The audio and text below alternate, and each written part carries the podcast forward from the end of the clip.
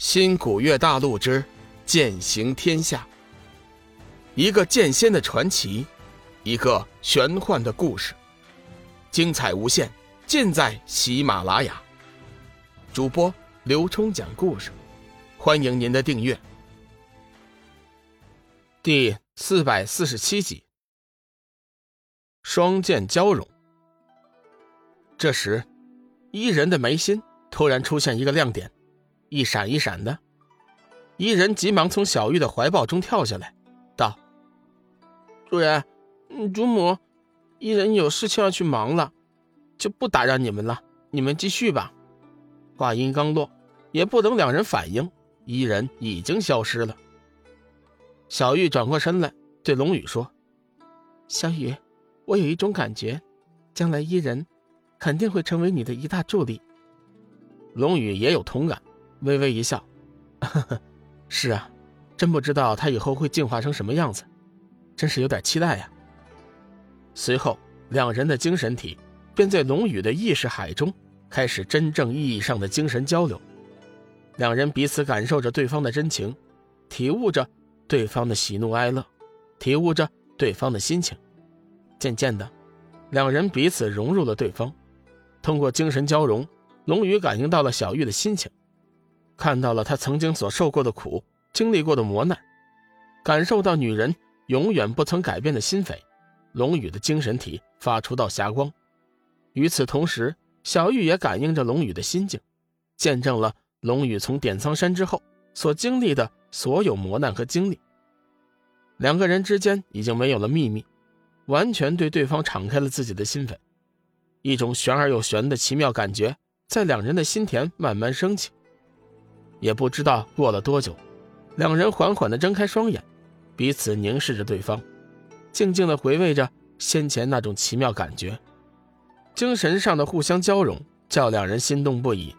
龙宇站起身来，搂住心爱的女人，双手开始不老实地在她身上抚摸起来。两人心意相通，小玉岂能不知道龙宇的心意？脸顿时绯红一片，将头埋进了龙宇宽大的怀抱。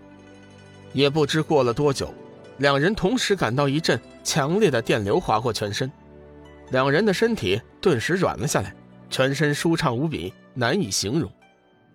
休息了片刻，小玉轻轻地睁开秀眸，无力地靠在龙宇的怀中，尽情享受着激情之后的温存。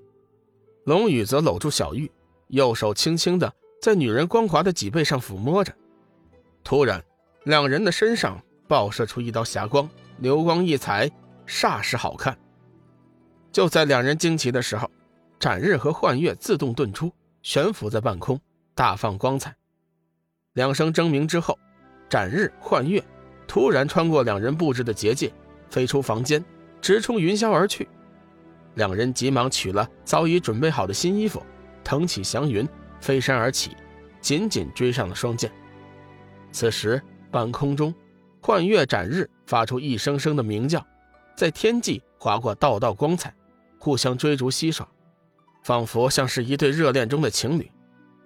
震天的声响，耀眼的光芒，瞬间便吸引了数百修真高手的观望，就连仙使、太虚尊者、灵海散人也统统从静修中醒来，飞了出来，仰望着令人惊讶的一幕。灵海散人眼中闪过一道喜色，对仙使道。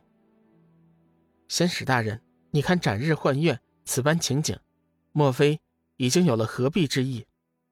仙使想了一会儿，点了点头：“嗯，不错。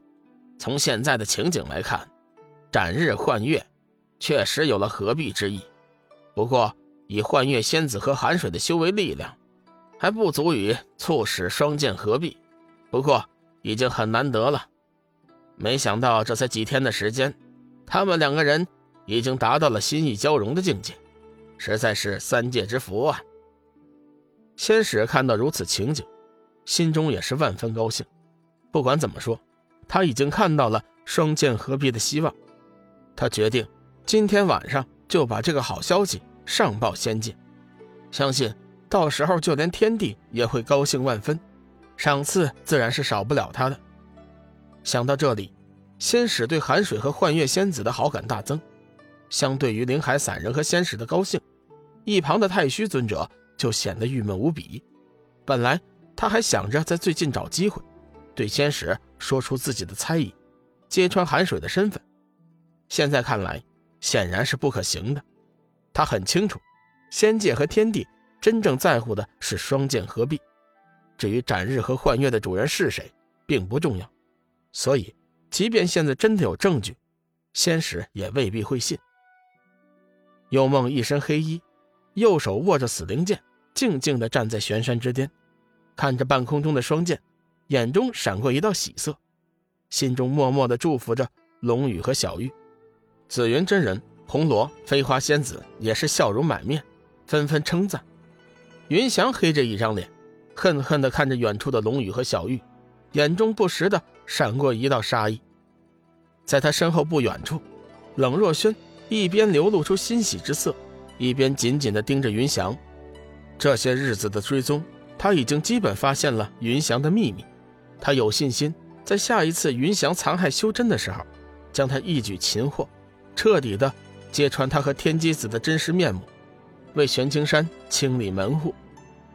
龙宇和小玉手牵手踏云而上，双双召回了仙剑。两人手握仙剑，周身扬起一道霞光。一股强大的气势从两人身上弥散出来，瞬间就笼罩了整个玄青山。斩日和幻月似乎感应到了主人的心情，双双发出一声鸣叫。这一时刻，周围的修真明显感应到他们的仙剑，不由得颤抖了一下。个别品质较差的仙剑，更是经受不住斩日和幻月的王者之气，当场折为两段。仙使不由得赞道。好强大的剑势啊！小玉和龙宇环视一圈，收起仙剑，腾云而起，离开了众人的视线。三天之后，午时三刻，玄山之巅，在千使的亲自主持下，修真会盟加冕仪式正式开始。仙使首先当众诵读了由天帝亲自颁发的盟主令。随着仙使的诵读，半空中突然出现了一道彩门，彩门之中。弥散出强大的仙灵之气，众人纷纷无比惊奇。突然，彩门之中射出一道金光，直接照向了龙宇。龙宇脸色一寒，正要祭出仙剑，却又感应到那股金芒并无害他之意，索性放开心神去接受。那道金芒遁入龙宇的身体后，瞬间游走在他的眉心，在他眉心多出了一个金色的五角星印记。一股强大的气势从他身上慢慢的弥散开来，周围的修真皆有一种顶礼膜拜的感觉。直到仙使宣读完天地的册封之后，龙宇周身的金芒才慢慢消失，众修真顿时松了一口气。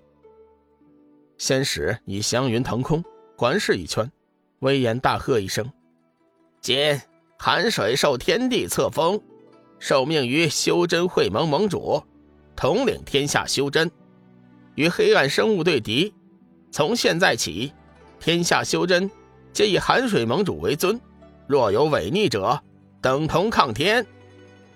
实在抱歉，今天阳了，只能是先更新一集了，对不住。本集已播讲完毕，感谢您的收听。长篇都市小说。农夫先田已经上架，欢迎订阅。